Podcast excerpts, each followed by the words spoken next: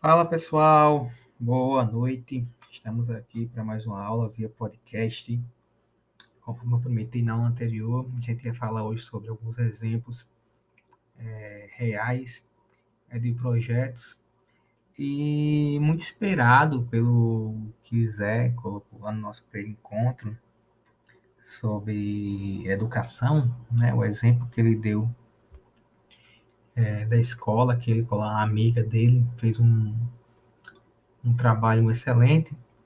Eu hoje eu quero começar falando sobre alguns projetos que, que deram certo na área educacional. Acho importante a gente falar desses projetos na área educacional, né, porque acaba que tudo, de certa forma, perpassa por educação. Então vamos começar esse podcast, a gente tá apresentando esses projetos. Então, não, não é novidade para vocês que a educação não é a mesma coisa em todo lugar.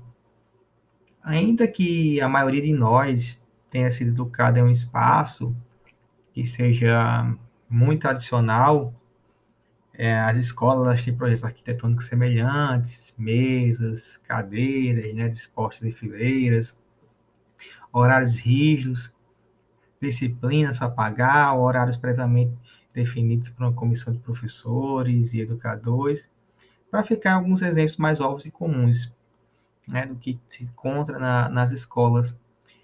Mas a gente que aposta em modelos diferenciados e melhor, que alcança resultados muito interessantes. Essas ideias, elas variam e agrega muitos conceitos para transformar a realidade da escola, seja por meio da introdução da tecnologia dentro da sala de aula, rompendo com aquele formato tradicional.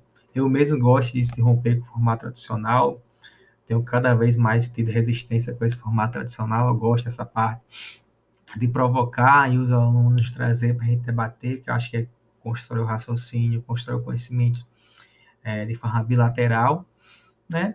E rompendo com esse formato tradicional de um professor que escreve no quadro, para uma turma sentada, em cartéis individuais, o que fica passando 300 slides lá, né? Ou ainda por aproveitar a realidade de uma região para que ela sirva de inspiração para que os próximos alunos possam mudar o lugar em que vivem. Romper com regras antigas e pré-estabelecidas com a divisão dos estudantes em séries, conforme as idades dos alunos também, é a aposta de alguns projetos. E o que mais importante, esse, esses projetos que eu vou citar, esses cinco projetos educacionais, vamos dizer assim, que eles deram certo, e que vamos apresentar, é que em todos eles, seus idealizadores passaram a enxergar a educação como uma ferramenta de transformação social, seja de uma região carente ou, ou do próprio indivíduo em si, né? Vamos lá, vamos ir um por um. Vamos pensar assim, a, como se aliar habilidades para formar jovens e inovadores. Unir o ensino médio com o ensino técnico e criar um caldeirão criativo de formação de jovens protagonistas foi a ideia no colégio no Rio de Janeiro, no Colégio Estadual José Leite Lopes, né? Atenta aos novos tempos, a escola focou no meio digital para oferecer formação especializadas em três áreas: roteiro para mídias digitais, multimídia e programação para jogos digitais. E com esse traçado inovador, vamos dizer assim, os estudantes saem do colégio com o diploma do ensino médio técnico e já com diversas habilidades para atuar em um mercado moderno e dinâmico. Nesse sentido, explorar as capacidades criativas e empreendedores desses alunos rendem bons resultados também em exames tradicionais, como o Enem. A escola NAVE, né, como é, também é conhecida, está entre as melhores da rede estadual do ensino fluminense nas últimas edições. E há também aqueles que driblam a falta de estrutura. A Ilha da Maré, ela é uma localidade que abriga cerca de 5 mil pessoas distribuídas em nove comunidades quilombolas, é um lugarejo, um, uma, uma ilha próxima ali a Salvador, que ela sofre com dificuldade de acesso, que impacta, por exemplo, a qualidade da internet na ilha. E nisso, partindo desse problema, 20 estudantes que viviam em comunidades foram capacitados e desenvolveram uma tecnologia que foi batizada com o nome de Vojo. A ferramenta usa a tecnologia voz sobre IP, VoIP, né? Para transmitir conteúdo de áudio por meio de celulares ou até mesmo telefones públicos. A voz permitiu aos moradores de Ilha da Maré transmitir para fora de seus limites o que acontece ali dentro, como a dificuldade que os alunos enfrentam com relação ao transporte escolar. O projeto foi tão bem visto que ganhou apoio do MIT, né? Que é o Instituto de Massachusetts, uma das maiores instituições de ensino voltado para a tecnologia do mundo.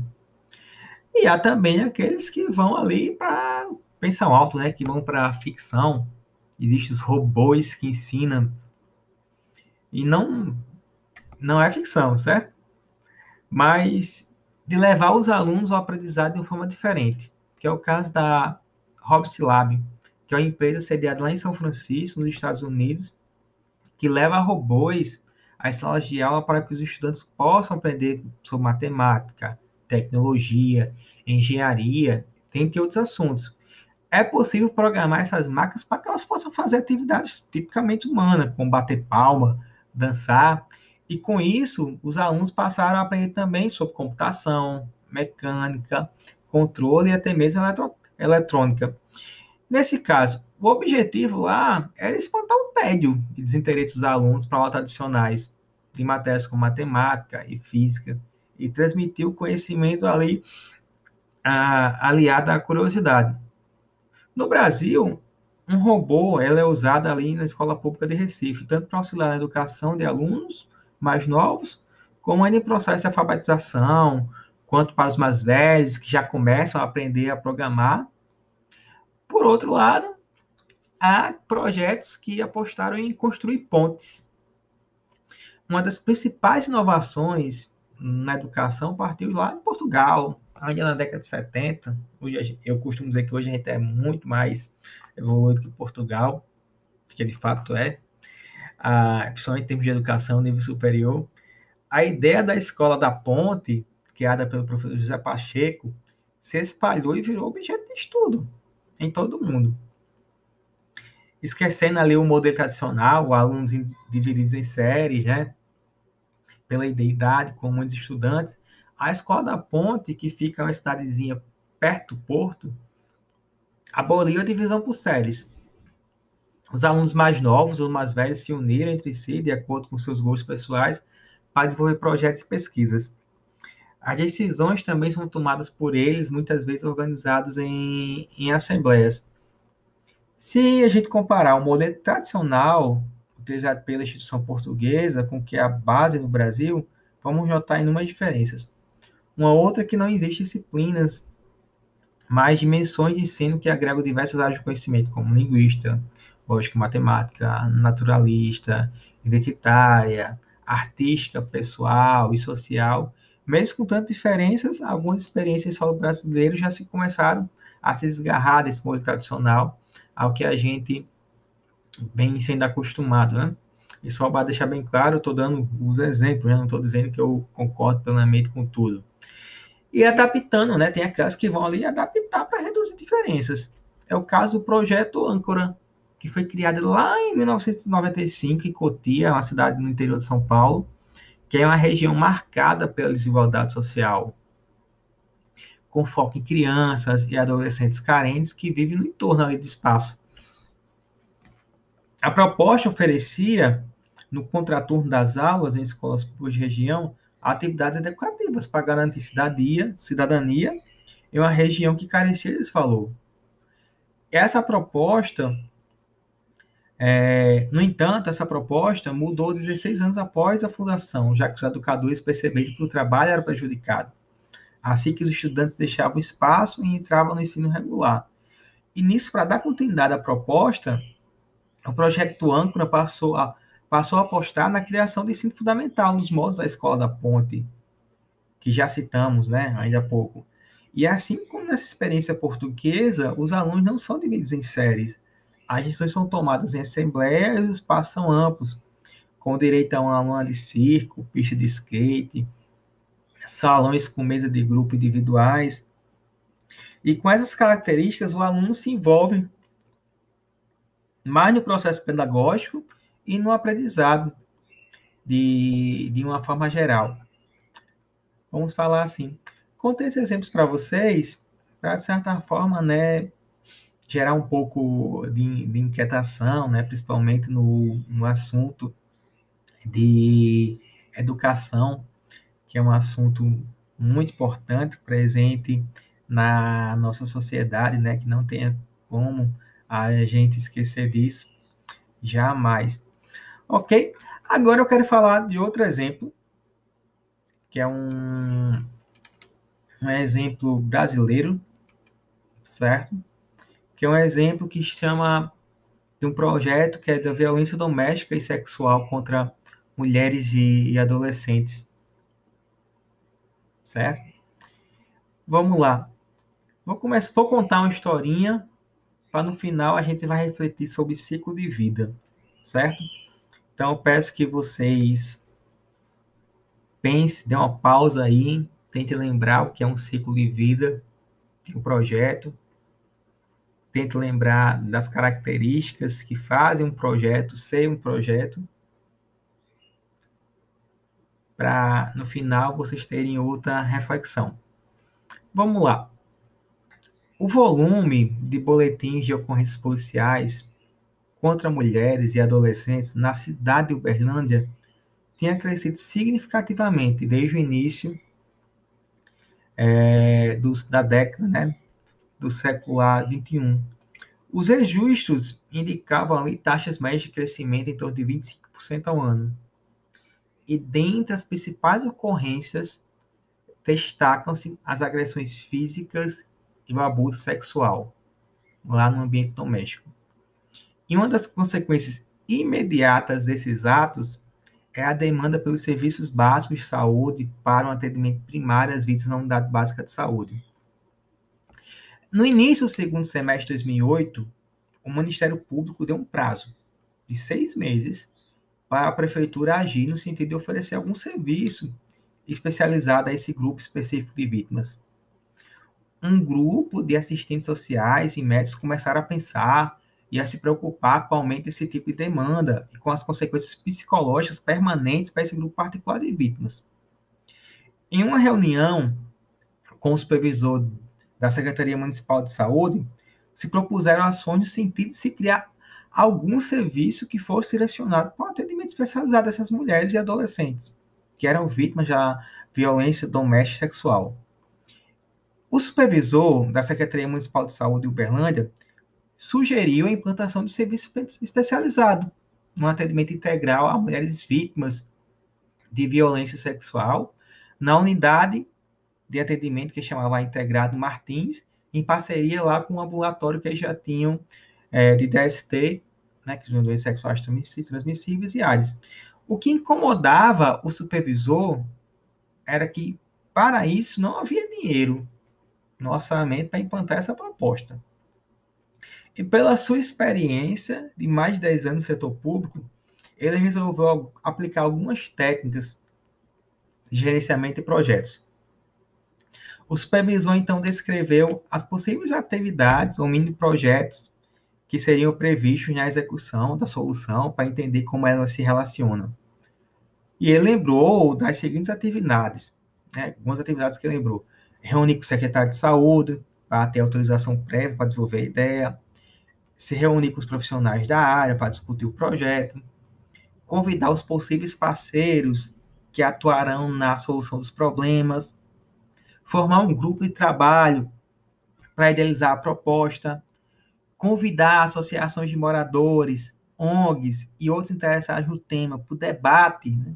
então buscar ali a convergência de opiniões na proposta Posteriormente, enviar a proposta ao procurador do município para ver os aspectos legais para ser envio à Câmara de Vereadores. Sendo aprovado, e enviar o estudo ao prefeito para sanção, em seguida protocolar o projeto no Ministério da Saúde. E foi feito um, um, um orçamento de despesas. Eu vou falar agora o que era a natureza da despesa e o valor que ele tinha colocado ali para cada despesa disse que ia gastar com diárias em torno de R$ 1.500, com material de consumo em torno de R$ 16.500, com passagem em torno de R$ 3.000, e equipamento, né, e material permanente, computador, impressora, em torno de R$ 5.000. E eles pensam assim, o acompanhamento e avaliação, né, ia ser realizado por meio de relatório mensal, de ficha de notificação obrigatória, relatório mensal de gasto de medicamentos para as mulheres e adolescentes vitimados, um relatório também mensal dos boletins de ocorrência. Então, dito essa historinha, a gente aprendeu algumas coisas de um projeto. Que para ser constado um projeto, ele deve simultaneamente ser temporário, ser único e necessitar de recursos. Agora eu quero que vocês pausem aí e pensem se realmente esse projeto tem isso tudo. Pausaram? Estão refletindo? Olha, agora vocês voltaram, já apertaram play novamente e eu já estou aqui de novo para conversar sobre isso. O que é que vocês pensaram? E aí, o que é que vocês pensaram? Anotaram os, pontos, os pontozinhos? Vamos lá. Nessa visão, na sua visão, o caso ele possui essas três características? Sim? Não? Por quê? Registrou seus argumentos ali para a gente debater as respostas? Pelo menos mentalmente? Pois bem, se você respondeu que sim, a sua resposta ela vai estar tá, vai estar certa. Se você responder não, vamos refletir sobre o que a gente vai falar agora. Olha, a implantação desse projeto, ele deve ter prazo limitado para ser realizado. E essa limitação de prazo compreende o intervalo de tempo decorrido desde a decisão de realizar o projeto até a sua conclusão. Na história que foi contada aí, que eu não vou entregar agora, tem um ponto específico que fazia essa limitação do tempo. Portanto, a característica de ser temporário está presente sim no projeto. Lembra o que eu comentei sobre os custos? Então, um projeto que tem ali que vai necessitar de recursos, né? É um projeto que estaria ali necessitando de recursos. Então, você já pensa ali, não, realmente vai precisar de recursos, certo? Do que ponto de vista de prazos? Lembra que eu falei a lista de atividades que ele teria que passar até chegar no protocolo do Ministério da Saúde. Então, tem uma série de atividades que esse projeto iria passar. Né? E essas atividades muitas vezes seriam únicas para esse projeto em questão. Se eu pegar cada atividade que passava desde a autorização do secretário até o protocolo do Ministério da Saúde, ia ter prazos. E esses prazos são relevantes para a elaboração do cronograma físico e financeiro de execução do projeto. E a gente já viu que os, os cronogramas né, são recursos gráficos muito importantes para o planejamento e administração de projetos. E a característica desse projeto é que ele é único. Será que ele é único? A gente já viu que sim, né? Ele precisa ser único.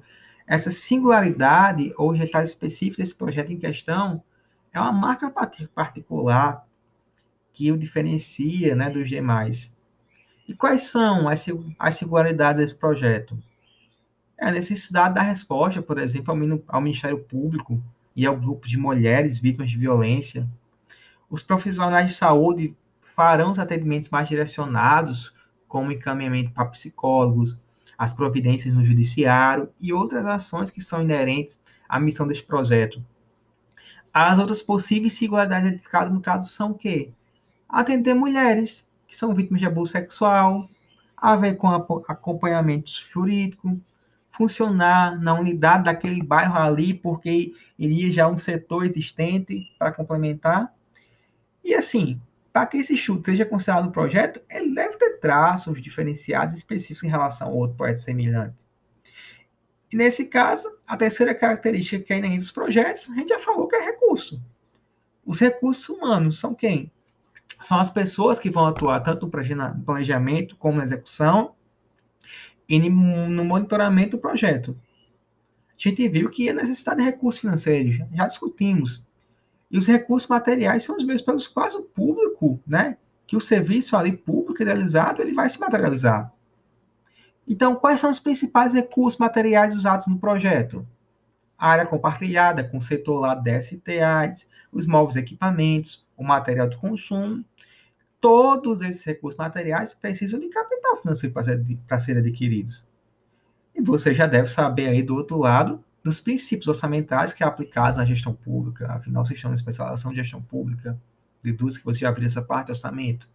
Portanto, se os valores do projeto não estiverem previstos no orçamento público, ele não vai poder ser executado. Então, pessoal, espero que vocês tenham refletido bastante sobre os projetos, alguns exemplos de projeto público. Vou lançar o desafio para ver quem está escutando esse podcast até o final, de trazer outros exemplos de projeto público para a gente discutir na nossa próxima, nosso próximo encontro presencial, que é na, na sexta-feira. Perdão, perdão, deixa eu só olhar aqui o plano de ensino de vocês. A gente tinha marcado. Foi para sexta ou foi para o sábado essa semana?